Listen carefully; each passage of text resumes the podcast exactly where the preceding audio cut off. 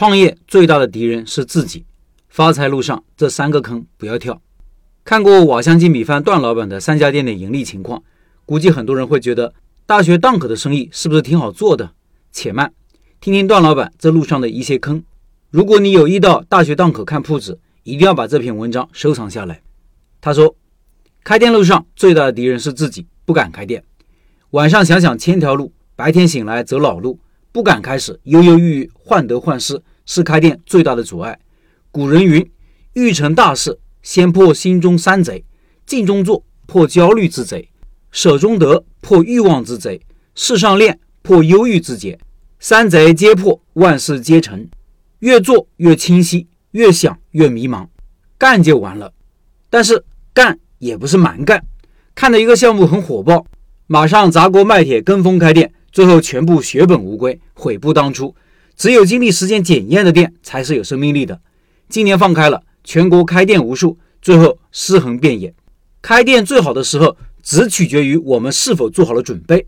开店三要素：好的产品、好的位置，加上好的宣传。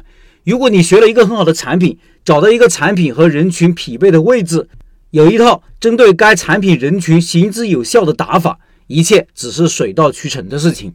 此乃第一坑，盲目跟风开店坑。第二，选品坑。奶茶店是我直接建议新手勿入的行业，除非你能实现区域内垄断，不然九死一生。网红产品要小心，特别一些需要十几甚至几十万投入的网红产品，如果你没有自己的运营思路和想法，就怕流量退潮之后只能裸泳。加盟坑，一个品牌如果没有自带品牌流量，其实就是加盟了个寂寞。第三。食堂坑，关于进场费，很多中介进场费两万，如果自己找可以避免这个费用，有些可以谈价格比较灵活，这个钱能省则省。关于租金和押金收费，一般有租金模式、提点模式、租金加提点的模式。一般来说，提点的费用会比租金高一些，因为提点会有保底，也就是说提点是有一个最低租金的，不是说你没有营业额就零租金。租金和押金有些时候可以谈。可以谈降租金、包水电、半年付。我们家喜欢谈的是交一部分，剩下的营业额里面扣，这样前期投入就低一些。关于采购方式，自己采购最划算，统一采购可能会贵一些。我见过最坑的是要求采购金额达到营业额的一半，这种食堂我是直接不会去看的。关于收款打款方式，收款到学校，学校定期打款，一定要问清楚前辈们打款及时吗？